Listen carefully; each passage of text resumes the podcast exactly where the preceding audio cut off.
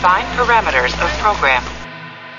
Olá, eu sou a Bruna Mata, dubladora da Chile, e você está ouvindo um podcast da Rede Track Brasilis.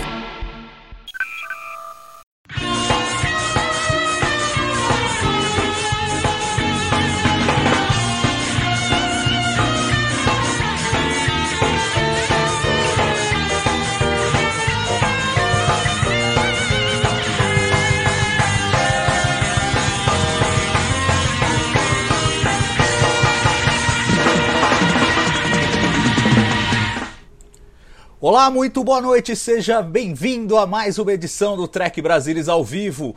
Hoje com o formato novo, vamos fazer a nossa primeira Watch Party. É uma festa em que a gente se reúne para assistir juntos a um episódio de Star Trek. Eu não sei se vocês estão familiarizados com o formato, mas a coisa vai funcionar da seguinte maneira: a gente vai é, colocar o episódio para rodar, você se prepara aí, pega aí um celular, se você estiver assistindo na televisão, se estiver assistindo no celular, pega a televisão, vai para a televisão é, e se prepare para colocar aí o episódio The Cage, a jaula, o primeiro piloto de Star Trek, né? Você encontra ele na Netflix ou se você tiver um DVD, tira a poeira aí do DVD, o Blu-ray e vamos assistir juntos. E aí a dinâmica vai ser a seguinte: a gente coloca para rodar o episódio, a gente avisa para vocês quando a gente dá play aqui, vocês dão play aí e a gente vai comentar. E para comentar comigo hoje este episódio, nesse piloto sobre o piloto, estão a bordo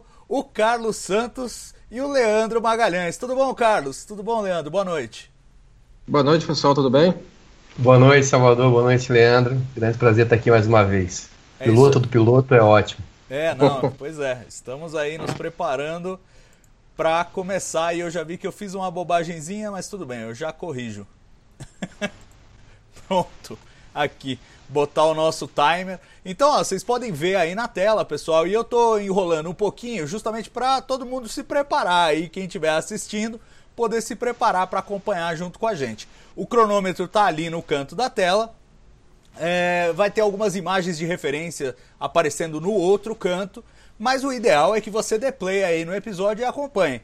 A gente usa aqui o cronômetro e as, a, as imagens de referência estão vindo do Blu-ray. Mas é, você pode assistir a, a, Netflix, é mais ou menos o mesmo tempo de episódio, muda um pouquinho porque eles mudam um pouco a distância ali entre os atos, aquela o fade out e o fade in, né? Eles dão uma, eles dão uma mexida no tempo ali, mas é coisa de fração de segundo, então não vai mudar grande coisa para efeito de comentários aqui. É, vamos lá, então eu vou contar 3, 2, 1 e a gente começa o episódio. 3, 2, 1. Valendo.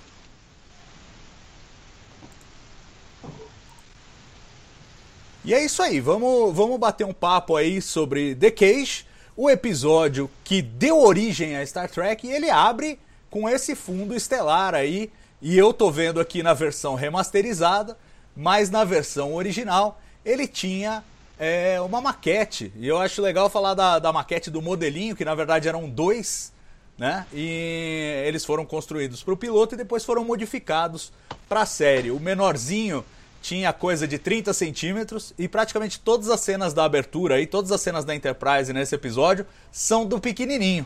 A única que não é é aquela cena fantástica que mostra eles entrando na ponte da Enterprise pelo domo ali em cima, é justamente essa que nós estamos vendo agora.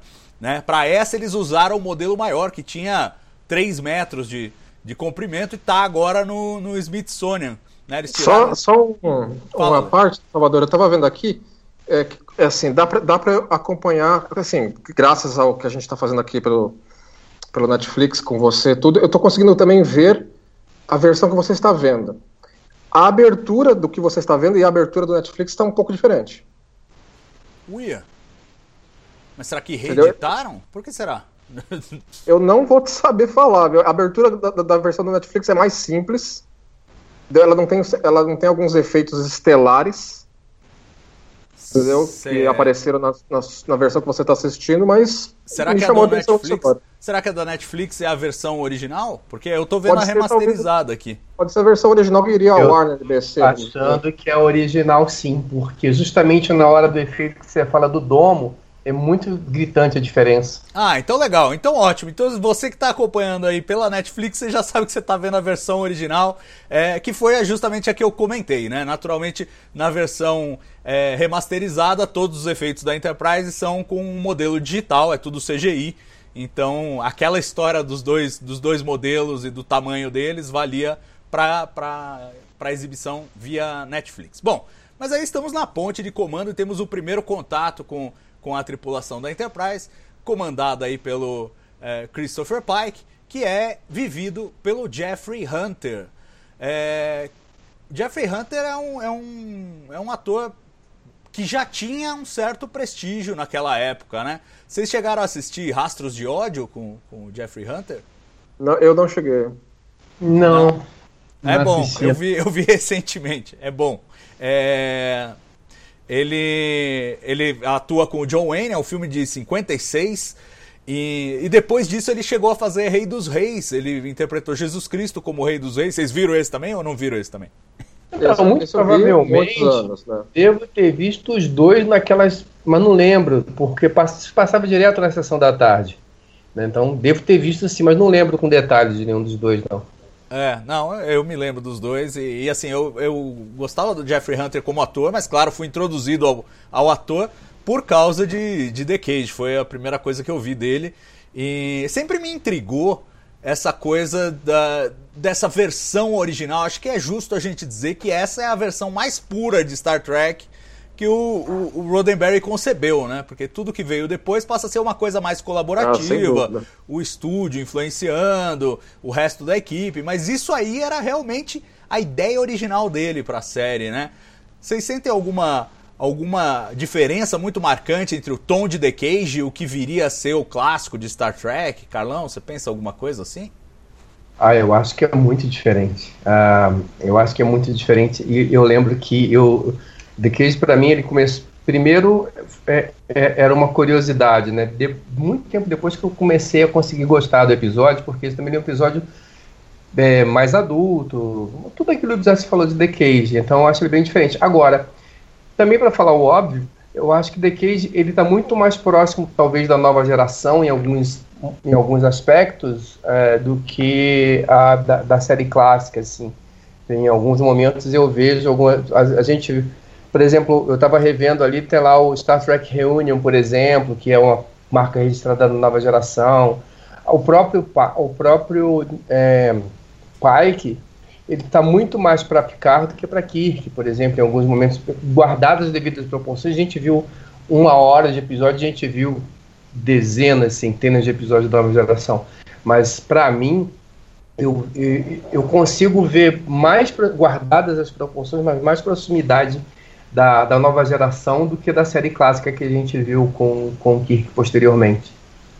E essa cena aí, Leandro, aparece o, o John Hoyt como o Dr. Boyce, e é curioso que o Roddenberry queria, pro Dr. Boyce, ele queria o DeForest Kelly. Mas aí o diretor Robert Butler sugeriu, em vez disso, o John Hoyt achava que precisava de um ator mais velho, tinha medo do DeForest Kelly, que era conhecido por, por faroestes e tal, e aí escalaram o John Hoyt. Mas tem um sabor de Dr. McCoy essa cena, né? Ele oferecendo a bebida pro, pro capitão. Tem, tem.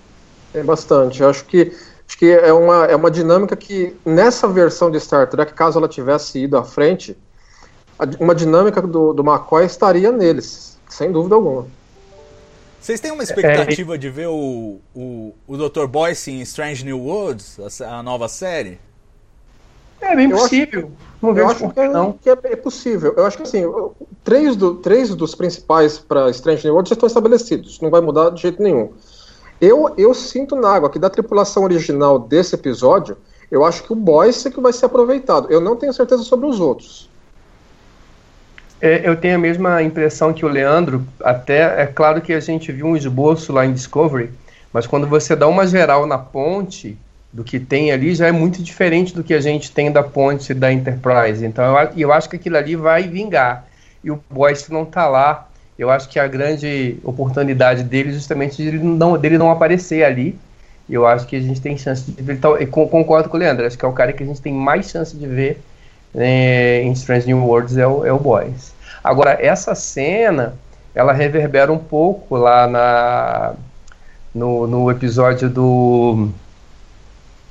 No, do, do, dos Romulanos, que eu agora esqueci. De, de, Balance of Terror? Balance of Terror, eu acho que ele reverbera um pouquinho ali naquele diálogo, mas ele tem, sabe uma, uma, uma cena que me lembra isso aí? É um, a cena do do filme, do terceiro filme da, da, da, da Calvin Timeline, não, do, do o Beyond, na cena que o, o Kirk e o McCoy estão lá batendo papo e o Kirk também está ali, numa de não quero mais, ele já estava tomando a decisão de abandonar a, a, a capitania ali da, da, da, da Enterprise e tal.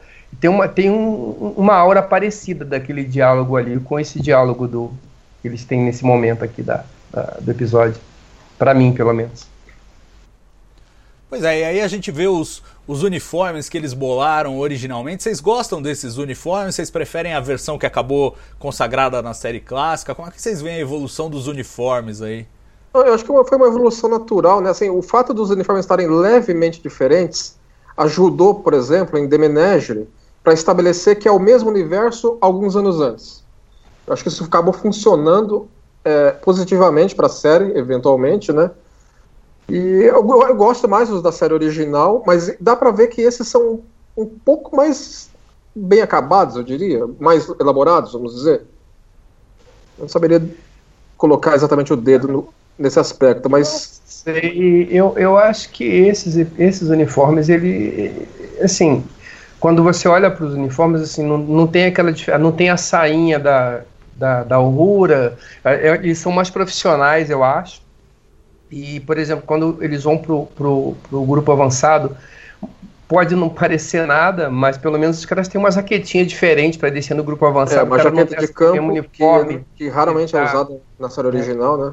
Exatamente. Então dá uma sensação de um pouco mais de profissionalismo do que aquilo que a gente viu na, na, na série clássica, pelo menos nessa questão do, do, uniforme. Assim, o desenho do uniforme, eu confesso que eu também gosto do uniforme que ficou que a gente ficou ali conhecido. Mas né, para esse episódio, assim, é, dá uma impressão de ser uma coisa mais profissional. É, e, mais e não aparece e não aparece vermelhos nessa, nesse episódio também, né? A adição do, do, do, do, do episódio vermelho também ajudou a dar uma variedade, né?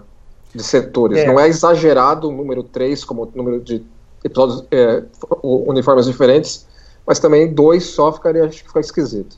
É, e tem uma coisa que eu fico pensando se de repente é, é, foi proposital, talvez o Salvador tenha alguma informação sobre isso. Assim, o Boyce ele não está de uniforme, né? Ele tem um, um, macacão ali.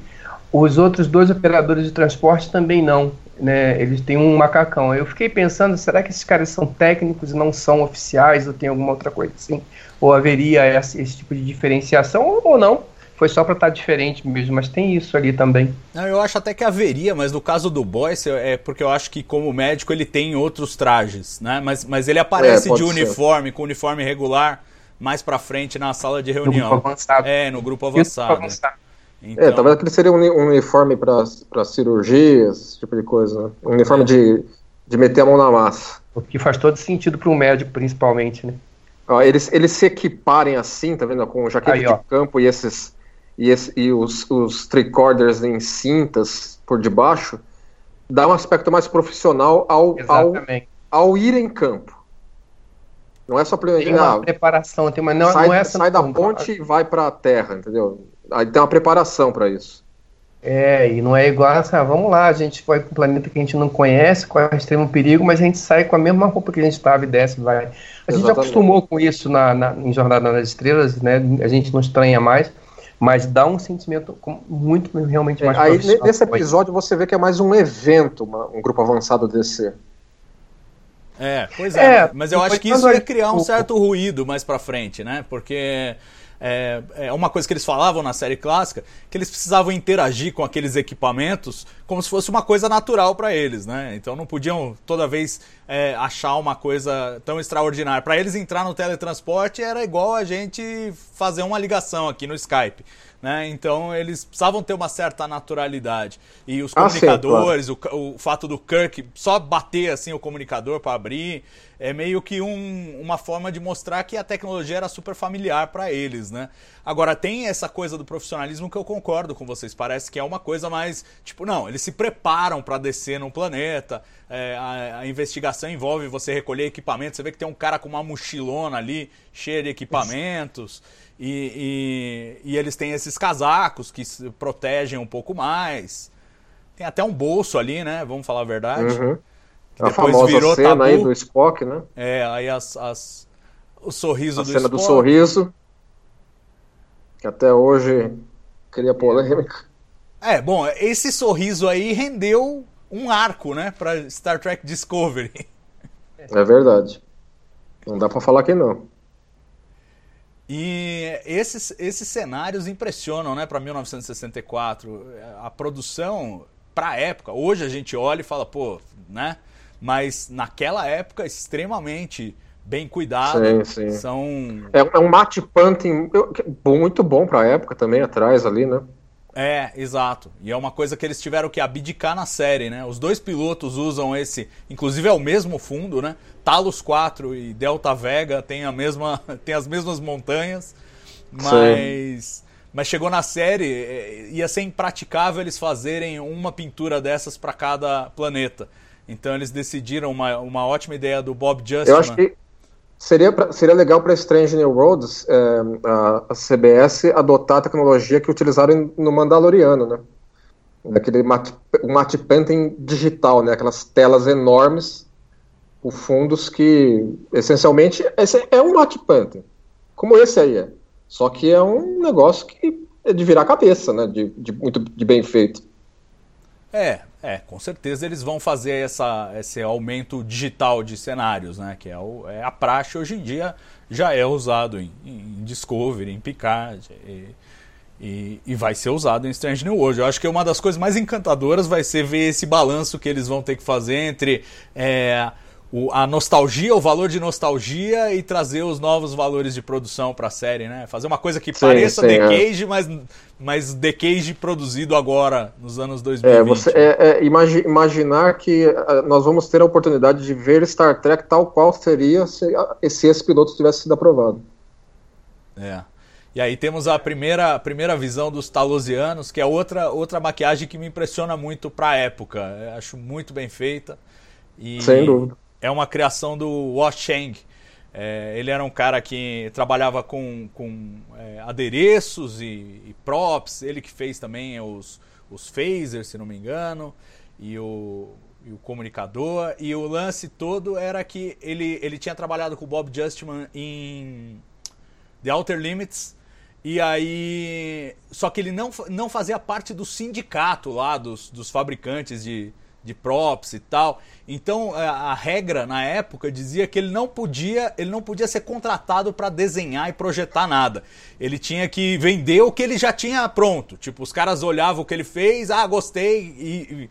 claro que não funcionava assim, os caras encomendavam para ele, mas oficialmente era tudo tipo, ah, ó, eu criei esse alienígena aqui. Aí os caras pegavam, ah, beleza, a gente vai comprar. Faziam um migué lá, mas isso deu muita confusão nas duas primeiras eh, temporadas da série porque o sindicato queria ir na jugular de Star Trek e na jugular do, do Washang por vender essas coisas. Inclusive o, aquela a, a, nave romulana que aparece em Balance of Terror aconteceu esse mesmo problema. Ele, ele foi contratado para fazer a nave e fez, fingiu que tinha vendido e aí os caras quiseram impedir e no final o modelo foi até destruído, porque ele ficou furioso porque o sindicato não queria deixar que usassem as mesmas cenas que já tinham gravado é, para ou, ou gravassem novas cenas. Ah, pode usar o que vocês já gravaram aí com esse modelo, mas não pode pôr de novo ele para para gravar. Então, mas era é uma das, das figuras fundamentais aí para mostrar, para criar esse mundo visual de Star Trek que começa a ser introduzido nesse episódio.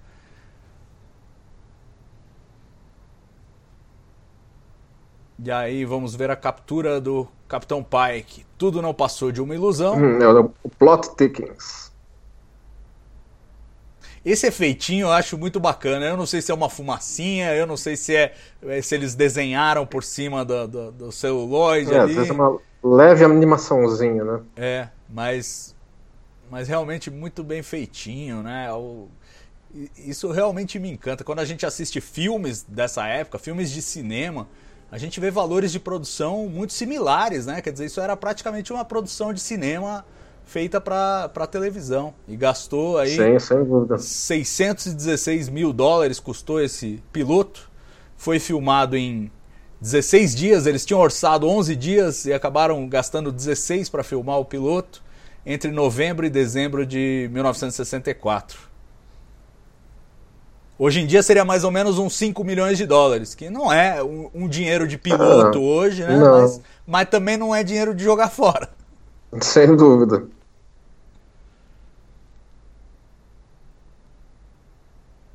Você vê também é, aquela coisa que vocês estavam falando do profissionalismo, né? Essa coisa também se aplica às armas, né? A hora que depois eles vão trazer o canhão para disparar, tem todo um uhum, processo, usam aqueles oclinhos para proteger. Realmente tinha uhum. essa ênfase de, de mostrar que eles estavam lidando com coisas complexas e precisavam tomar uma série de cuidados tal. Depois virou, virou bagunça na série, né?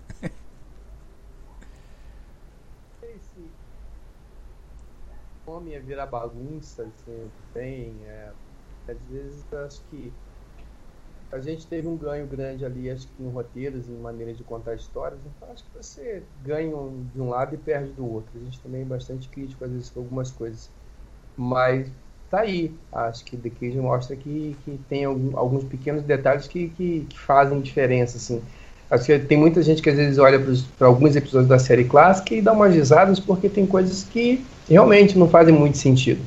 The Cage, apesar de ser anterior, você não, não tem muito, não tem o que criticar na série, né? não é na série, desculpa. Não tem o que, o, o, o que criticar no episódio, assim, desse tipo de nitpick que a gente vê normalmente nos episódios de Jornada, né? Ó, oh, mas agora vem um que eu acho que é um nitpick. Esses monstros aí da jaula, vou te falar, hein? É, é, é. é. Aí também não dá para ganhar todas. É o, que, é o que eles conseguiram lá, né? mas tudo bem. É. Não, não, dá para ganhar todas. Não, o macacão eu até acho legal. O passarinho é que eu acho complicado. O homem passarinho. Olha lá, olha lá o homem passarinho. O homem passarinho é, é dureza, vai. Você vê que eles usaram pouco o Birdman justamente porque é pra complicado. não dar muita bandeira. É, é complicado. E ali é uma sombra, só a mãozinha. A mãozinha fazendo é, só sombra. Só pra falar que tem alguém ali.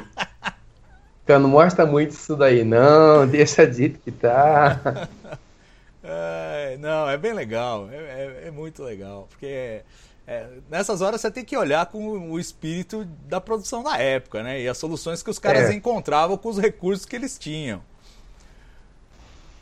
Não, é que eu, eu não, não, não tive tempo, mas uma coisa que eu gosto de fazer às vezes é procurar é, outros, outros episódios ou outras séries e outras coisas da mesma época para comparar. Infelizmente, The, Cage não tem porque era novidade, né? Só se a gente fosse procurar produção de cinema, mas série com esse com esse com esse aspecto não tinha para comparar. Mas se a gente for olhar quando, quando a gente você consegue fazer algum comparativo com, com o que se fazia na época, você vê que os valores de produção de jornada sempre foram bem interessantes. Sim, sem dúvida. Sim, sim, é, é, é verdade. Essa, essa pulsação das veias na, na maquilagem dele sempre me deu uma agonia. Não, e é genial. Ficou bem feito, né, pra época, especialmente pra época, né, mas toda vez que eu vejo eu fico meio... pois é, era uma bombinha de ar, o ator tinha que ficar pressionando a bombinha é, e, pra, e bombeava as, é, as veias ali. É, é criação do Watchang, isso aí é genial. E depois, depois, na produção regular, até pela redução do orçamento, isso é importante também destacar, né? Aqui a gente falou 616 mil dólares eles gastaram. Depois, na primeira temporada, o orçamento por episódio ia ser 200 mil dólares. Então, tudo bem, tinha muita coisa que você já tinha gasto aí que estava amortizado, como os cenários da Enterprise e tal, mas não tinha o mesmo nível de recursos, né? Então os alienígenas é, da série original acabam ficando muito menos sofisticados que esses talosianos aí, né? Não. É, eu tô vendo aqui, Salvador, o, a versão, o planeta que apareceu para você é remasterizado por CGI e o no Netflix é original. É, que peculiar. A, a, Netflix, eles. Então, o piloto tá na versão original na Netflix. Tem acho que um outro episódio que, por engano, tá na versão original, acho que é o Obsession da segunda temporada, mas o resto tá remasterizado na Netflix. Ó, oh, o Star Trek Reunion aí. É, exatamente. Ó. Aí o Dr. Boyce tá, de, tá, com, tá com uniforme regular.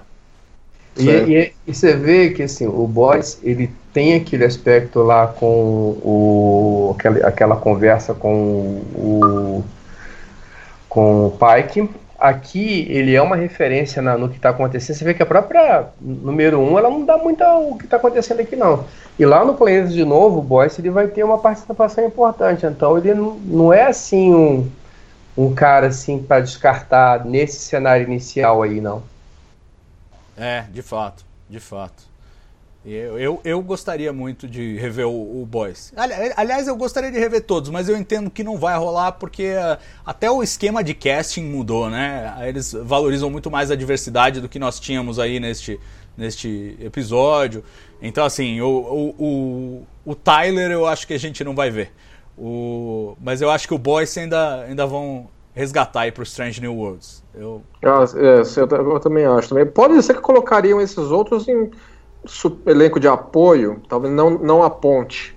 É, ou, ou talvez transfiram eles para outra nave, mas de vez em quando eles apareçam só para dizer que eles continuam é. existindo no universo, né? Mas não Sim, ser a, claro. a, tripulação núcleo ali. Né? O cara foi para uma outra nave, serviu com um pai que já foi para outra missão. É, porque Strange New World vai se passar o quê? 3, 4 anos após The Cage, né? Se você for considerar a, a temporada de Discovery que houve ali, né? É isso aí. É, exato. O pessoal pode ter saído da nave, é, não tem problema.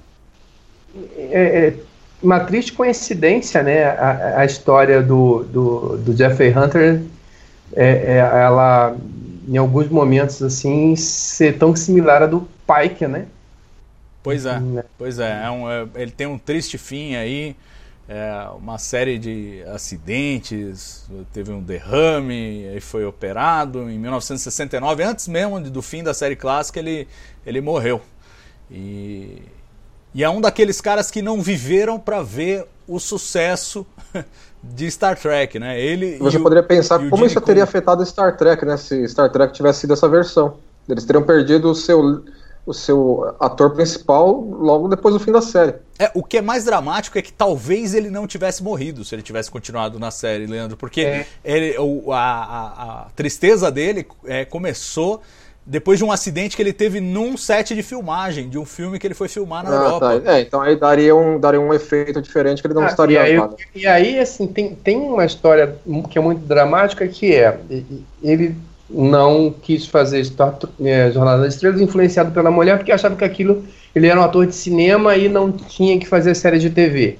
E aí, só que por conta não dessa decisão, mas isso né, acabou acontecendo, a carreira dele não decolou. Ele estava fazendo um filme de segunda quando aconteceu o acidente, né? É um pouco do que acontece naquele, não sei se vocês viram o, o Era uma vez em Hollywood, é um pouco daquele cenário ali do, do ator, depois se vocês quiserem ver, mas ah, então, e aí é o que o Salvador falou: se ele aceita ficar ali, e ele era o único cara que, que, que, que foi convidado, convidado após para votar, né? talvez ele tivesse vivo. Assim, até hoje a gente não sabe, mas o destino dele seria diferente. Sim, Provavelmente seria diferente.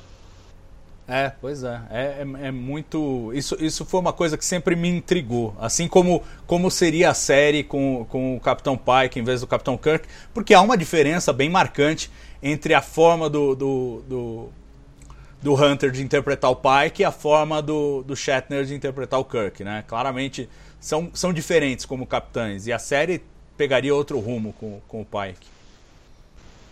Ah, sim, eu acho que sim. E embora eu, eu seja um, um, eu, eu sou um fã do William Shatner como como James Kirk, mas o William Shatner é um canastrão. Né? Eu acho que somente o William Shatner poderia ter feito Kirk como foi, amo, adoro e tal, tenho o maior respeito pelo trabalho dele, mas ele não é um bom ator. Né? E é, o isso Jeffrey... serviu bem ao, ao personagem. Exatamente. E, e, acho que se não fosse o, o, o, o Kirk na vida do Shatner, provavelmente ninguém saberia que o Shatner existiu como ator. E, e, e, eu não falo isso, eu gosto do, do, Acho que casou uma coisa com a outra. mas o, o, o, a capacidade de atuação do, do, Jeffrey Hunter é infinitamente superior à do William Shatner. Não tem como comparar.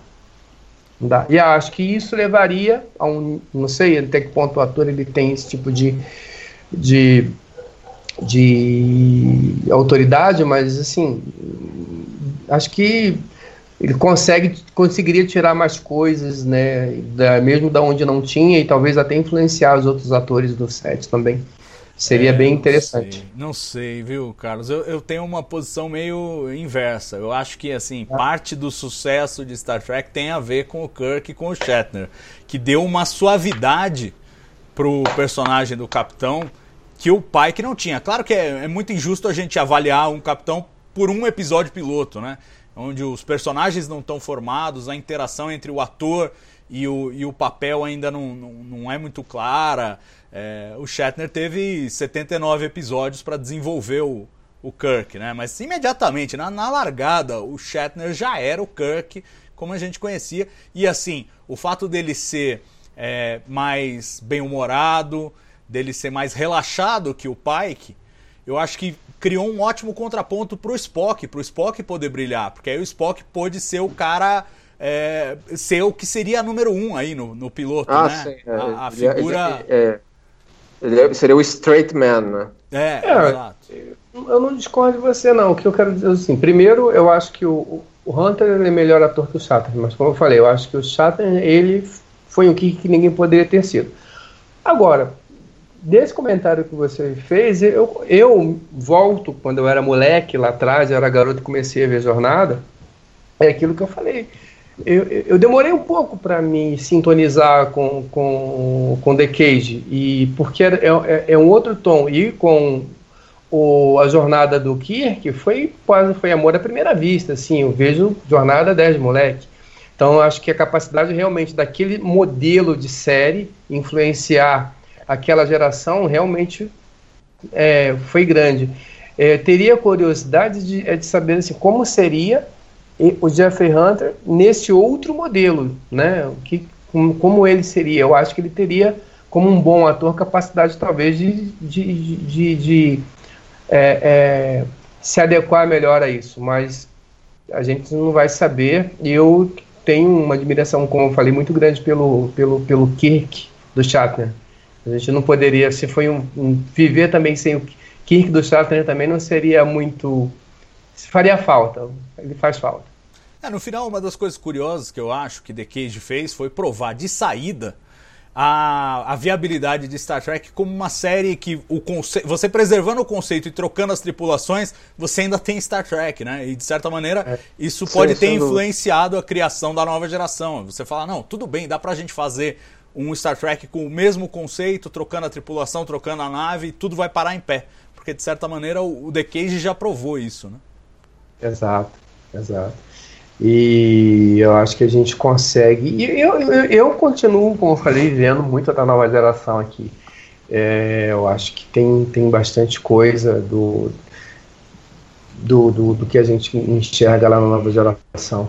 Como é que Agora, vocês veem o, essa, é, é, essa, atriz em relação à vinda da, do, da segunda temporada de Discovery? Eu vejo muito dela nela. Né? Sim, eu acho que foi, eu... foi uma, ótima, uma ótima escolha. Eu não me lembro. Aí a Susan Oliver, não me lembro o nome da atriz que fez em Discovery.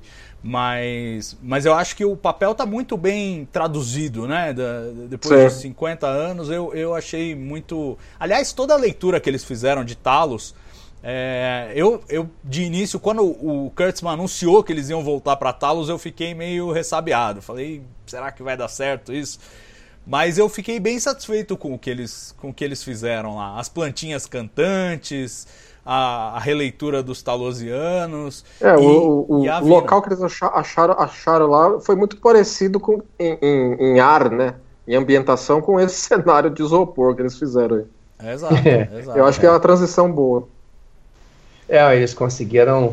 É, é, desde a abertura, aquela ideia é genial, cara. Genial, genial fazer o, o, o, último episódio trazer as cenas de The Cage depois olhar aquilo ali, assim, acho que foi uma, uma aposta, assim, ousada e genial que os caras fizeram e conseguiram reconstruir muito bem.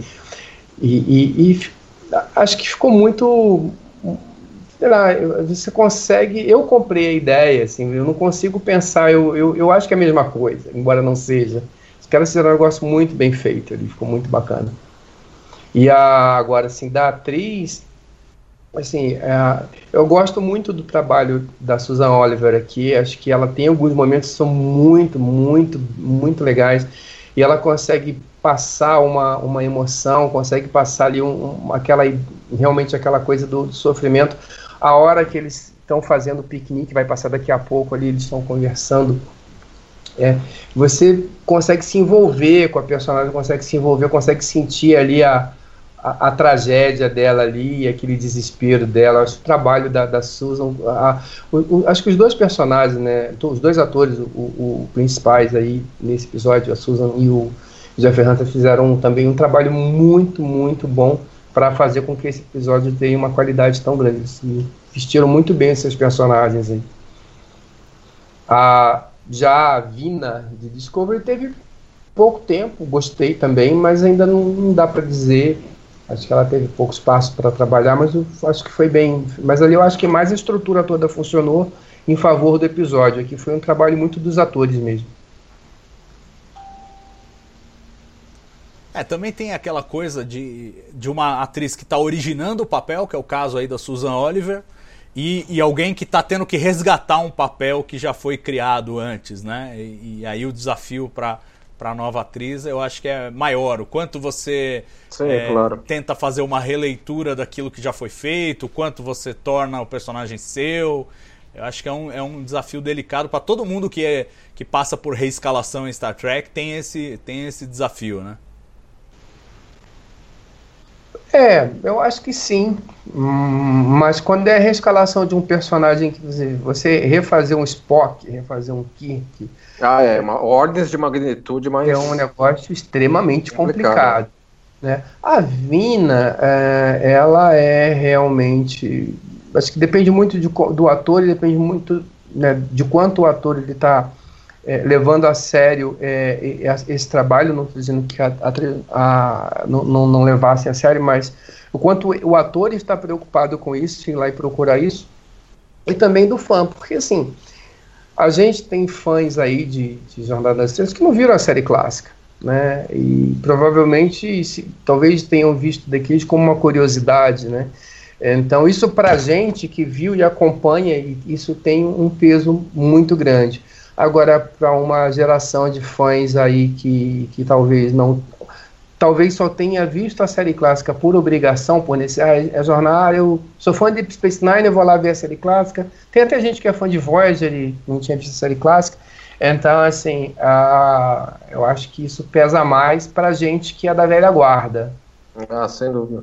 Gente, nós vamos ter avaliado a The Cage e visto muito mais vezes por uma coisa natural, pela escassez de jornada que havia na época que nós começamos a assistir jornada, uma coisa natural e pelo apego sentimental que a gente tem à série clássica como um todo. Né? Então isso vai ser naturalmente para nós uma visão diferente do que se um fã novo teria hoje.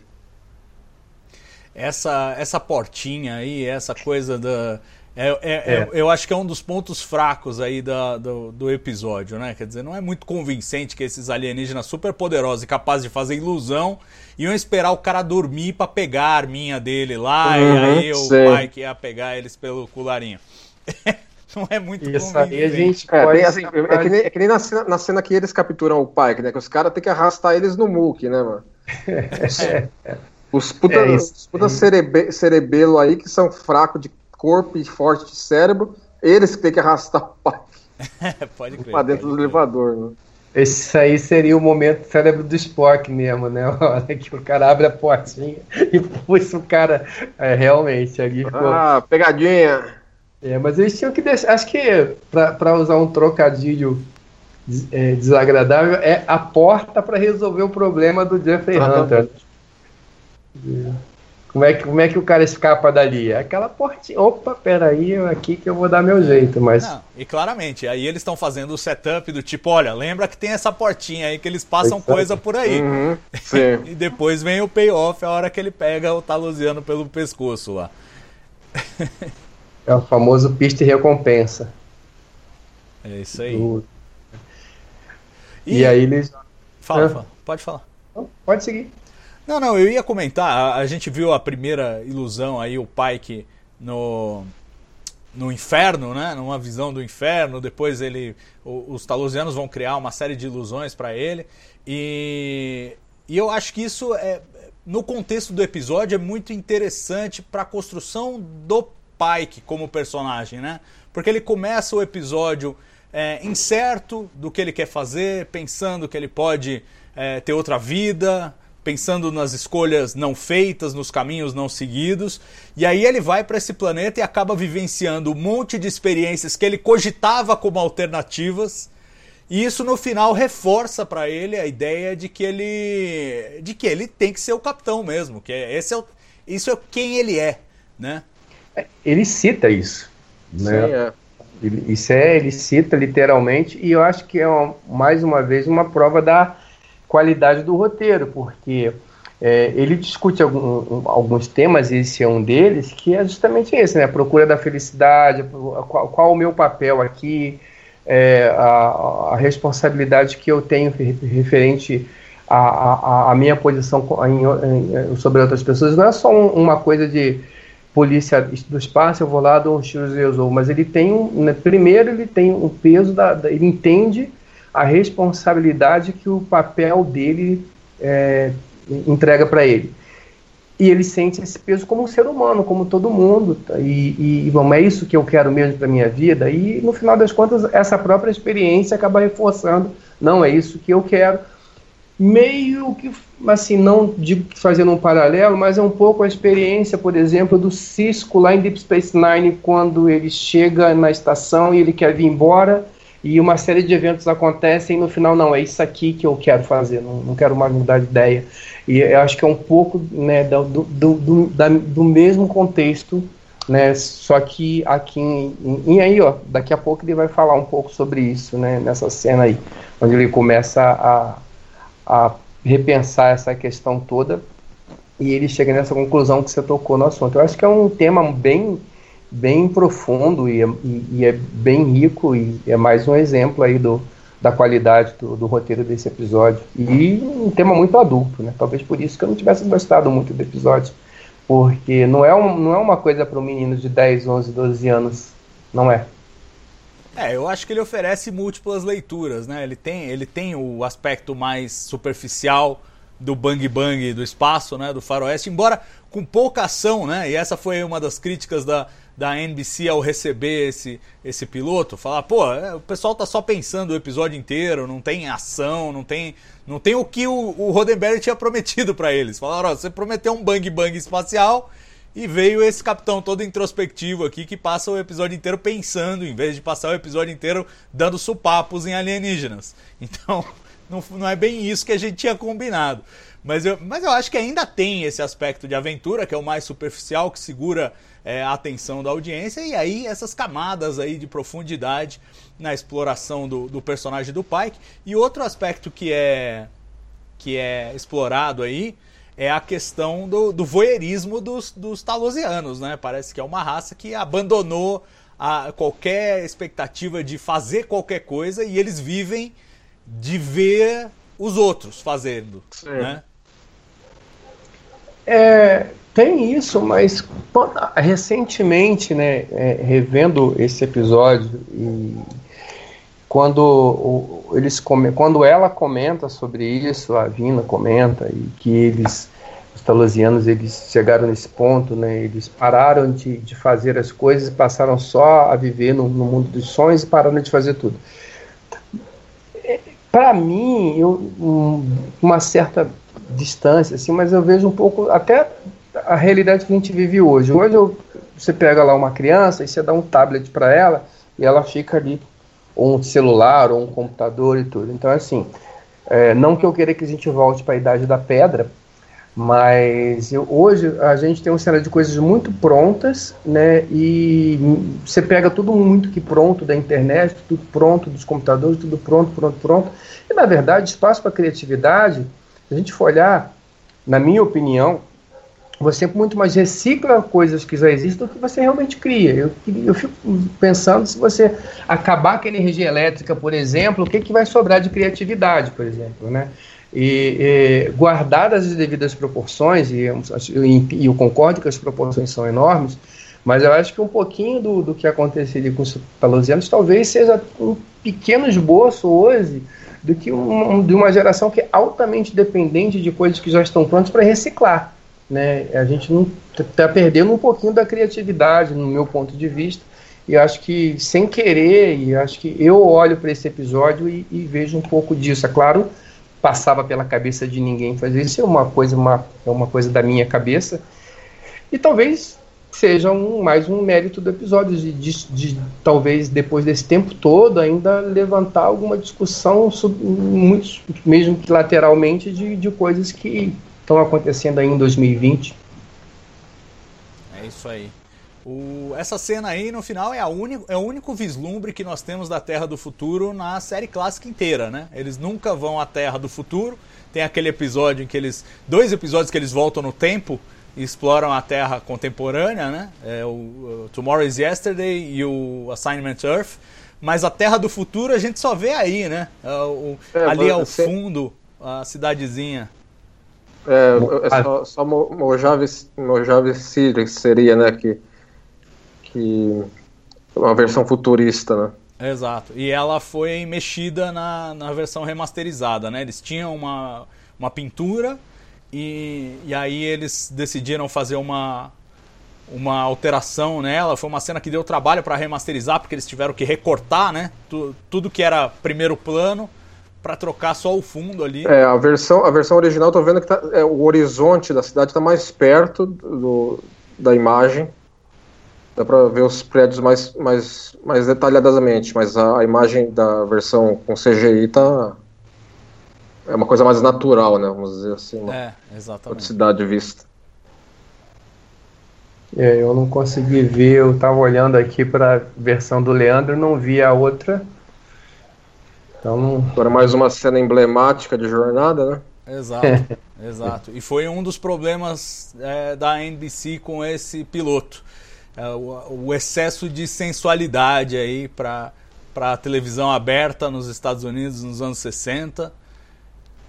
E hoje, com a remasterização, a gente vê que a, a pobre Susan Oliver nem estava tão bem pintada assim, né? Tem umas manchas aí na, Acabei de ver ela dançando ali e dá pra você ver umas manchas meio laranja na pele verde. É, que ficam, saltam mais, né, nas versões mais. com maior definição. É, tem aquela história pitoresca que foi a Major Barrett que fez o teste. Aliás, precisamos falar da Major Barrett ainda neste. antes de acabar esse episódio. É, mas ela, ela se voluntariou para fazer o teste de maquiagem, né? E o pessoal mandava o, o filme para o laboratório revelar para eles verem se a tinta verde que eles estavam usando ia sair verde mesmo no filme. Aí voltava a cena, a atriz estava com a pele normal.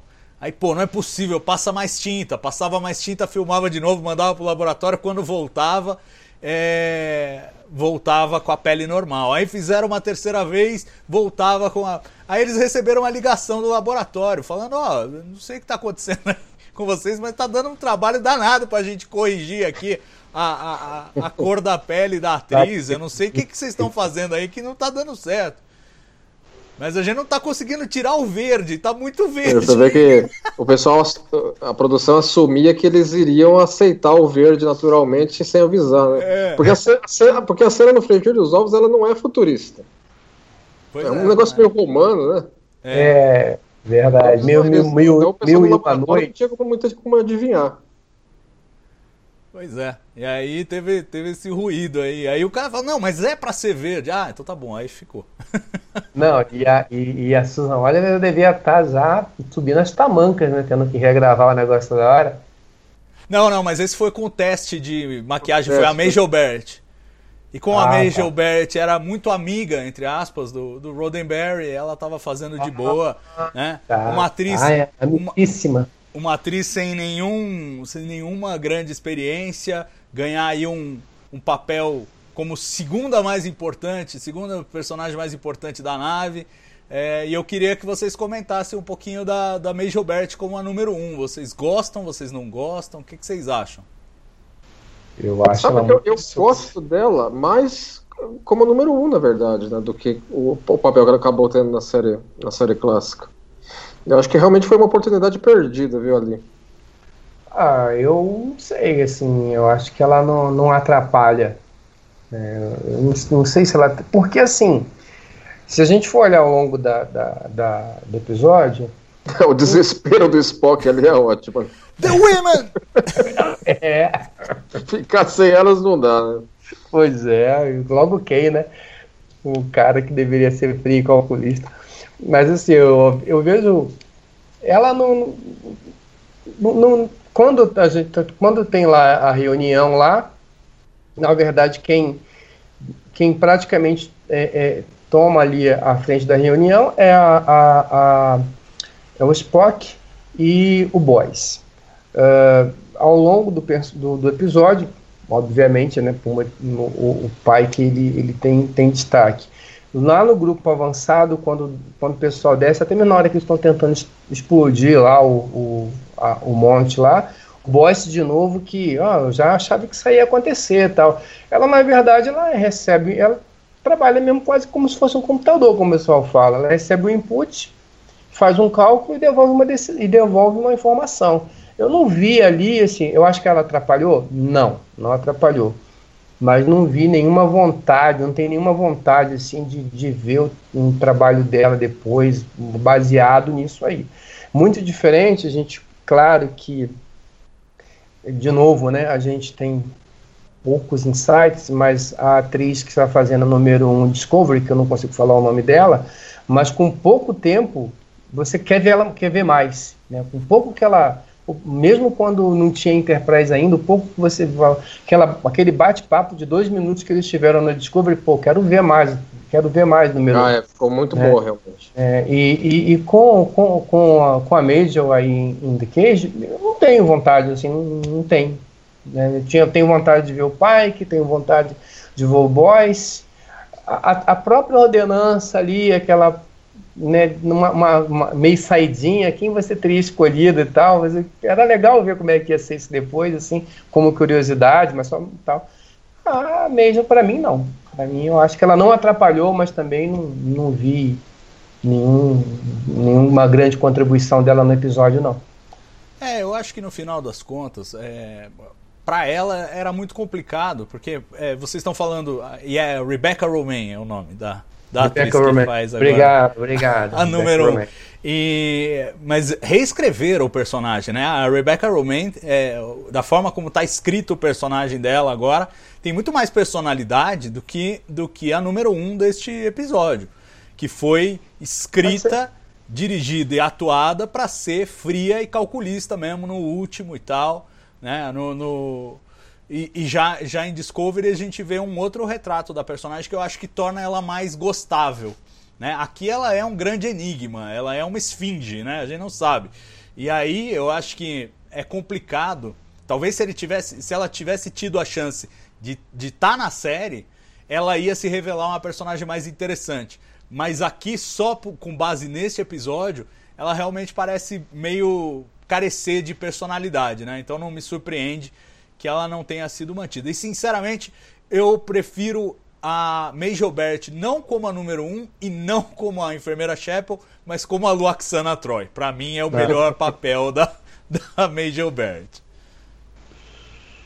Ah, sem comentários sobre isso.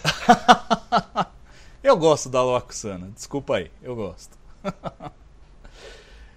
E aqui a gente vê bem os uniformes na ponte e a gente vê que tem o, né, o que vi, viraria o vermelho, já existe, mas é um salmão, né? Ele é um pouco diferente é, do amarelo, mas já Sim. tinha as três, as três cores, só que eram mais era mais pálida ali, né? Não era aquele vermelho cheguei que depois eles usariam. Spock querendo meter o pé. O que, que eu faço agora? Desesperado. Agora é engraçado, né? Porque. Lá vai, lá vai na surdina o outro. É, olha lá, vai, vai, agora vai o buraquinho lá. a portinha. Vai pegar a pistola na portinha. Não dava pra, não dava pra fazer uma ilusão de que aquela portinha continuava fechada, né? Não dava. Uhum. Não, joga uma bomba de gás lá, faz o cara dormir e tira, né? Ah! É, é, exatamente. Só aquela arminha lá de sair o gásinho já resolveria. E eles, naturalmente, no zoológico iam ter que ter esse tipo de. Exatamente. Mas enfim, eles precisavam terminar o episódio, o pai que precisava escapar. Foi é, assim, foi assim que. Ter uma saída para resolver o problema.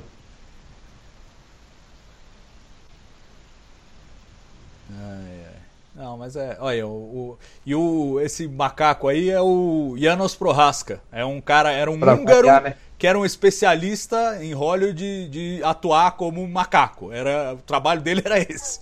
Então ele tinha o traje e ele fez um acordo. Ele faz o, faz o macaco e faz o, o Homem-Pássaro aí também no, no piloto. E ele fez um acordo com a produção de Star Trek que era assim: olha, se eu criar um bicho interessante é, e vocês gostarem, quiserem escrever ele numa história, vocês me contratam, mas vocês têm que me contratar para atuar como bicho também. Eu não vou só produzir o bicho, eu quero atuar como bicho. E tudo bem, eles toparam. E aí ele acabou criando a horta do episódio The Devil in the Dark. Foi ele que criou, mostrou lá pros produtores, o Gene Kuhn viu e falou, pô, não, pode deixar, vou escrever o um episódio, muito legal isso aqui e tal. E aí é ele que faz a horta. Ele faz também o Mugato. Ah, e, o Mugato é sensacional. É, é, então é, a especialidade dele era isso, era atuar como um monstro. E começou aí em The Cage. Aí tá aí o pessoal já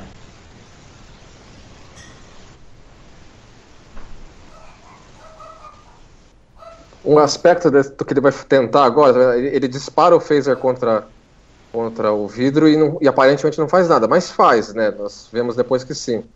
Uma coisa que sempre me incomodou né, no conceito é que ele, quando eles testam os phasers, assim que a número 1 um e a ordenança chega ali, eles testam de qualquer jeito. Eles podiam ter atirado contra a própria mão e arrancado a mão.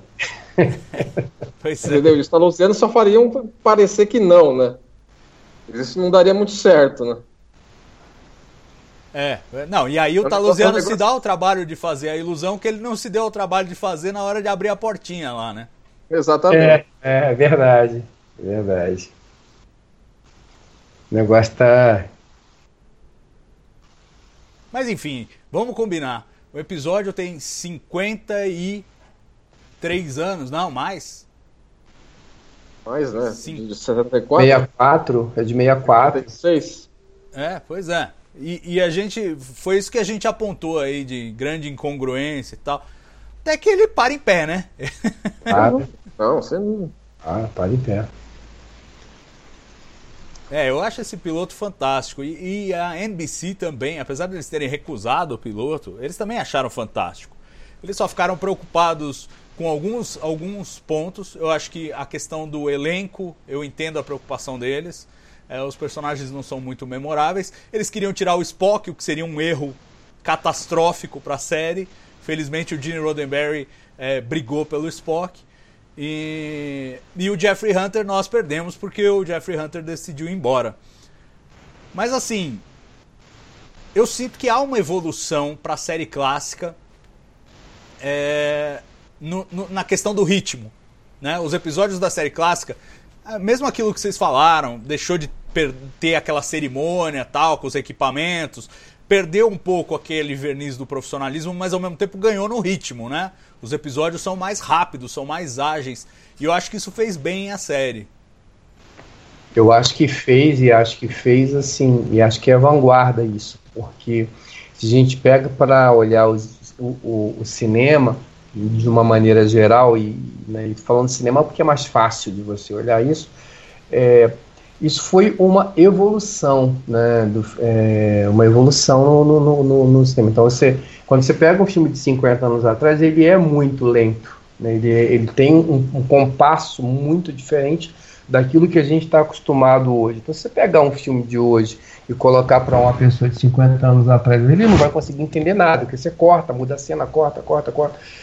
A série clássica, né, ela, ela, ela, ela conseguiu avançar nisso aí também. Né? Ela já tinha um formato mais adequado já a um, um processo mais um, um, projeto futuro, vamos dizer assim, de, de maneira de contar histórias. Então acho que essa observação assim ela é, é muito bem feita, porque é, embora a gente olhando no contexto assim de de contar histórias assim de qualidade de roteiro, da qualidade, né, talvez eu ache que The Cage tem uma qualidade muito boa o óbvio que já se falou há 50 anos atrás é que talvez, não, por mais que a qualidade fosse boa, não, como produto não fosse um produto que, que conseguisse se sustentar. E a série clássica conseguiu, e graças, acho que, a esse modelo. Acho que esse modelo e era um modelo de vanguarda para a época. É isso aí. Eu concordo. E, e ao mesmo tempo estou muito feliz da gente poder ter uma espécie de uma retomada de The Cage agora com Strange New Worlds, né? Mas, mas eu ah, acho, mas eu acho que o sabor vai ser um sabor da série clássica e não tanto de The Cage. Acho que eles vão primar pelo ritmo, vão. Ah, não, sem dúvida, sem dúvida. Isso ah, daí, claro. a própria, o, o que a gente consegue tirar, pelo menos eu, né, olhando ali, o que a gente consegue tirar de, de Pike e companhia Discovery está muito mais alinhado com, com, com o conceito da, da série clássica é, do que com, com o próprio Pike em si, o Pike, né, ele é um Pike é, é, ele não é um Pike tão Jeffrey Hunter, né? Eu não diria que ele é um Pike Kirk, mas ele no balanço ele tá mais para diplomacia cowboy. É né, do que tem uma hora ali num episódio em que o, o, o eu esqueci o nome do episódio de Discovery que o gente tô ficando velho, eu tô esquecendo as coisas. O... Que ele briga com o Tyler? É isso? Não, não, não que ele briga com o Tyler. O Saru. A hora que o Saru tá preso com a irmã lá no planeta dele e vem lá os alienígenas, cara, legal, olha só, beleza, ok mas cara é meu tripulante, eu vou quebrar o pau aqui se vocês é, se vocês não devolverem o cara. Cara, aquilo ali é Kirk purinho, né? diplomacia cowboy purinho aquilo ali. Então acho que é um pouco do tom da, do que a gente vai ver na série, eu acho que já está. Claro. É porque, mesmo porque assim, os, os, os atores não poderiam se limitar a ter queijo como estudo de personagem, né? estudo de ambientação para aquilo que eles vão vir a fazer. Né? É, pois é, no fim das beber contas. na fonte da clássica. Exato, no fim das contas é, é um piloto rejeitado, né? Então, tudo bem, ele tem todas as qualidades que a gente destacou. É óbvio que a própria NBC viu muitas qualidades a ponto de falar: não, vamos fazer outro piloto. Né? Porque podiam ter pego esse episódio aí para não perder o dinheiro, falar: ah, vamos exibir como um filme da semana. E uhum, acabou. Sim. Mas não, falaram, não, vamos fazer outro piloto. Quer dizer, sinal que, que eles raro, né, viram. Né, exato exato. Eles viram o potencial para uma série contínua ali, né? E decidiram bancar, mas com, com alterações. E eu acho que alterações que fizeram bem naquela época, assim como vai fazer bem agora a gente resgatar essa, essa parte perdida, entre aspas, da, da história canônica de Star Trek, né? Isso aí, eu, não, vocês não acham que é outro furo, não? O cara não podia ler a mente da mulher e, e descobrir como é que ela era para poder reconstruir? Ah, sem dúvida. É, tem isso, né? Sem dúvida, sem dúvida. E outra, é, você...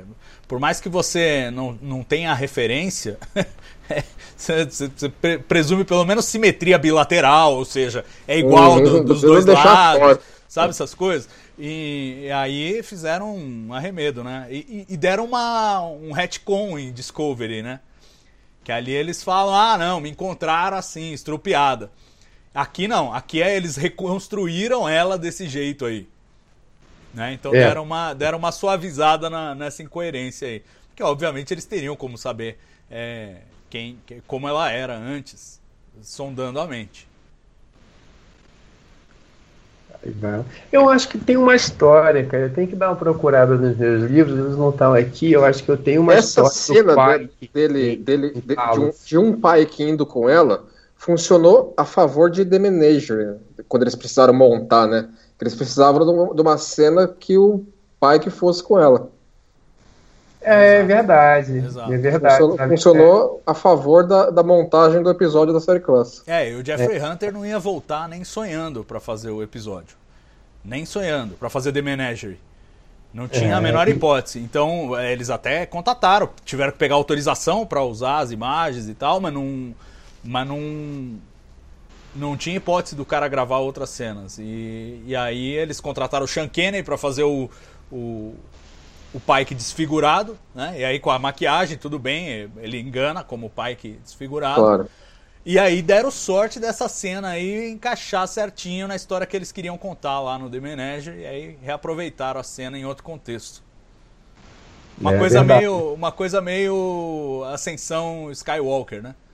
Pegar as cenas lá Mas da enquanto, Carrie Fisher. um episódio escrito coisas... em torno de outro, The Manager funciona legal também. Sim, não, eu acho excelente. Eu acho excelente. E eu acho que foi a primeira vez que os caras explodiram mesmo a história de jornada, como tipo, ó, oh, não, isso é um universo, tem um passado, tem coisas que aconteceram 11 Sim, anos é, atrás. Muito, e tal. muito world building ali. É, sem dúvida. É, a única coisa que eu não.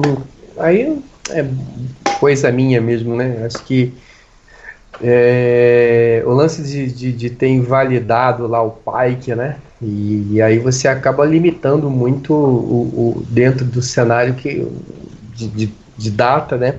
O quanto você pode usar o personagem, né? Mas fazer o quê? Paciência. Usar bem aí enquanto não chegar a hora dele salvar os cadetes lá e aconteceu o acidente.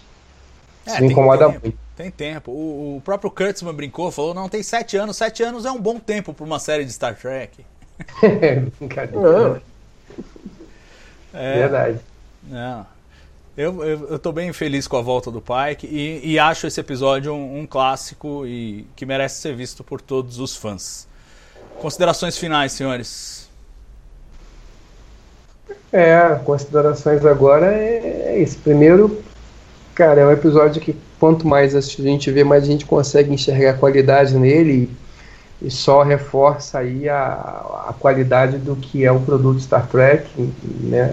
Mesmo que acho que não precisasse mais, né, depois de tudo que o Jornada produziu, acho que a gente olhar para isso daí e ver o que que era o conceito da série e quando produ, conseguiu produzir um, um, um episódio dessa com essa qualidade e agora ter a esperança né, de da gente conseguir ver o Strange New Worlds resgatar isso e, e, e ao mesmo tempo trazer para a gente é, mais uma série de jornada e, e, que a gente gosta tanto também deve ser um tributo também a esse episódio, a esse piloto e as pessoas que construíram essa, esse episódio aí naquele momento. Eu acho que é uma homenagem também muito, muito bem-vinda.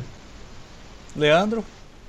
Não, eu assim, eu acho que realmente The Cage é, tem, tem uma história à parte na, na história total de Jornada das Estrelas, é um episódio extremamente influenciador. Entendeu? Você, só você vê a quantidade de coisa que ele gerou já, o, o, o episódio em si, gerou o episódio da série original, gerou o episódio de Discovery, gerou uma série nova inteira. É, teve quadrinho próprio na, na, na, na, Marvel dos anos 90, né? Aquele Star Trek Early Voyagers, que foi um quadrinho muito bom. Eu, eu acompanhei Early Voyagers, que conta né, a história. Que, que é o que seria Strange New World, só que em quadrinho. Então é um episódio de jornada que dá para apreciar de muitas maneiras diferentes, por muitos ângulos, e continua sendo um velho clássico. É isso aí, eu queria agradecer ao Carlos Santos, ao Leandro Magalhães, a vocês que acompanharam com a gente aí é, ao vivo assistindo, ou talvez no VT, né? Porque o vídeo fica aí, você pode assistir no VT, é só dar play aí no seu episódio e acompanhar aí os nossos comentários. Foi um prazer, espero que vocês tenham gostado do formato. Se gostarem, deixem aí nos comentários que a gente pode fazer mais vezes isso. Acho que é um exercício bem bacana e batendo um papo gostoso sobre, sobre algum episódio clássico de Star Trek. Um grande abraço para vocês, boa semana para todo mundo, juízo, a pandemia não acabou, fique em casa, se puder, fique em casa e até a próxima com mais Trek Brasilis ao vivo. Grande abraço. Ah, vou fazer uma propaganda, aproveitar aqui, estamos no final mesmo, ó. Se você gosta de The Cage, já saiu, já está para venda avulsa no site o nosso livro sobre The Cage, o volume 6 da coleção Trek Brasilis. Então vai lá trekbrasilis.org barra colecal e adquira já o seu, tá bom? Um grande abraço para vocês, boa semana e até a próxima. Tchau!